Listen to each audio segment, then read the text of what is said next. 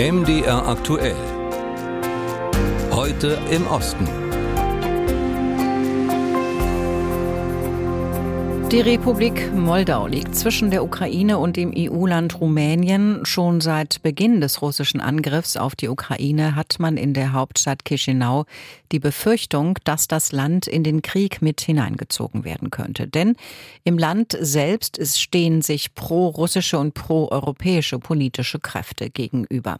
Die Präsidentin Maja Sandu beklagt, dass Russland einen hybriden Krieg gegen Moldau führt. Unter ihr wurde Moldau Moldau im vergangenen Sommer zum EU-Beitrittskandidaten. Nun hat die Präsidentin für morgen Sonntag zu einer Massenkundgebung in der Hauptstadt aufgerufen. Dort, so ihre Vorstellung, soll die Bevölkerung zeigen, dass sie ihren EU-Kurs unterstützt. Ich habe darüber mit unserer Ostbloggerin Mila Coreltiano gesprochen. Sie kommt aus Chisinau, ist momentan aber in Berlin. Mila, warum ruft die Präsidentin jetzt die Bevölkerung zu einer Demonstration auf und was verspricht sie sich davon? Eigentlich es gibt mehrere Gründe für diese Aktion. Äh, erstens, pro-europäische Partei verliert an Zustimmung und reagiert auf die Proteste von pro-russischen Schorpartei, die seit Monaten versucht, die ohnehin prekäre Lage Moldaus weiter zu destabilisieren und äh, Chaos zu bringen. Damit meine ich auch einige bezahlte Proteste. Aber zweitens, äh, der Zeitpunkt dieser Veranstaltung äh, wurde höchstwahrscheinlich als Vorbereitung auf das Treffen der Europäischen Gemeinschaft gewählt.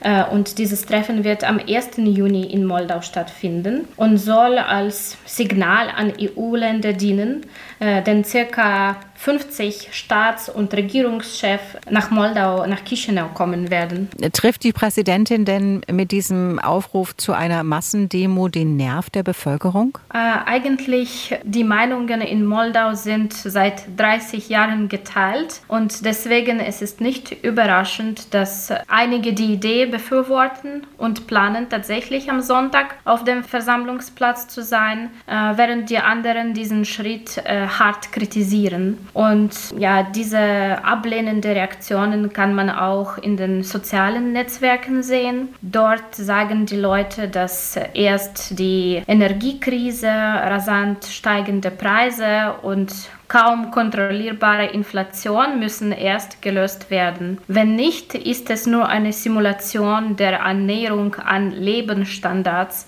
in äh, europäischen Staaten. Und ähm, es ist auch wichtig, also nicht zu sagen, sondern zu beachten, dass während dieser Demonstration die Regierung nicht wiederholt, was Opposition macht also dass die Menschen nicht mit zweifelhaften Mitteln mobilisiert werden, die mit demokratischen Prinzipien in Einklang stehen. Blicken wir mal direkt in die moldauische Hauptstadt Chisinau.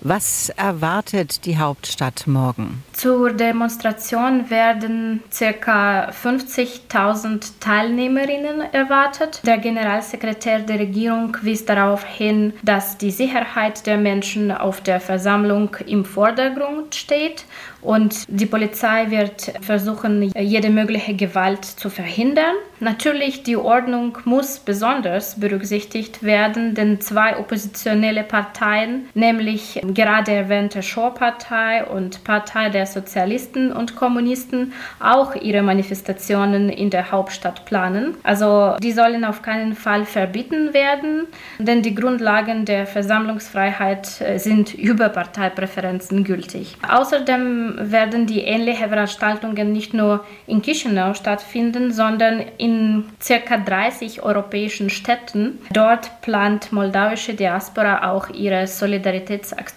mit der Präsidentin Sandu. Nun kommen ja, wie Sie erwähnt haben, Anfang Juni Vertreter vieler EU-Staaten in die Republik Moldau. Wie nimmt denn die Bevölkerung die EU und deren Haltung zu Moldau wahr? Es gibt keine eindeutige Meinung. Viele freuen sich eigentlich über die Anerkennung des Landes äh, durch Status als EU-Beitrittskandidat und äh, verstehen, dass das Summit die erste Veranstaltung von so einem höheren Niveau für Moldau ist. Aber die kritisch Orientierten sagen, Europa als Idee nur reicht nicht. Das heißt, äh, Menschen wollen nach dem Summit konkrete Fortschritte spüren und sehen. Zum Beispiel, ja, wie werden die Energiepreise senken? Was, was für Lösung wird dafür gefunden? Oder ob Investitionen im Land äh, herangezogen werden? Oder wie man die Flüchtlingsbewegung aus der Ukraine besser steuern kann. Diese und viele andere konkrete Ergebnisse erwarten die Menschen in Moldau. Sonst wird der proeuropäischen Kurs der Regierung einfach als Demagogie empfunden und die Unterstützung äh, stark zurückgehen wird was äh, sehr gefährlich ist, weil nächste Präsidentschaftswahlen auch nächsten Sommer äh, stattfinden werden. Dies die Einschätzung unserer Ostbloggerin Mila Corlettiano über die geplante proeuropäische Massenversammlung morgen in Moldau. Ungarn ist unter der Regierung des Rechtspopulisten Viktor Orban immer wieder in die Kritik geraten. Demokratie und Rechtsstaat wurden abgebaut, die unabhängige Presse geriet immer wieder unter Druck. Dennoch entscheiden sich immer wieder Deutsche, nach Ungarn zu gehen und dort zu bleiben. Denn als Expats genießen sie besondere Möglichkeiten und Freiheiten. Birgit Muth und Ulrike Schulz berichten. Felicitas Kahles steht auf der Fischerbastei in Budapest. Von dort oben blickt sie über die Donau hinweg auf ihre Wahlheimat und erinnert sich. Hier oben auf der Fischerbastei stand ich vor fünf Jahren und habe runtergeschaut auf die Stadt und habe mir vorgestellt, wie es wohl sein würde, wenn ich hier leben würde. Und da hat die Liebe begonnen und da hat auch der Traum begonnen. Die 29-Jährige ist in Baden-Baden geboren und hat sich auf einer Reise 2017, damals noch als Studentin, in Budapest verliebt. Inzwischen hat Felicitas ihren Traum wahrgemacht.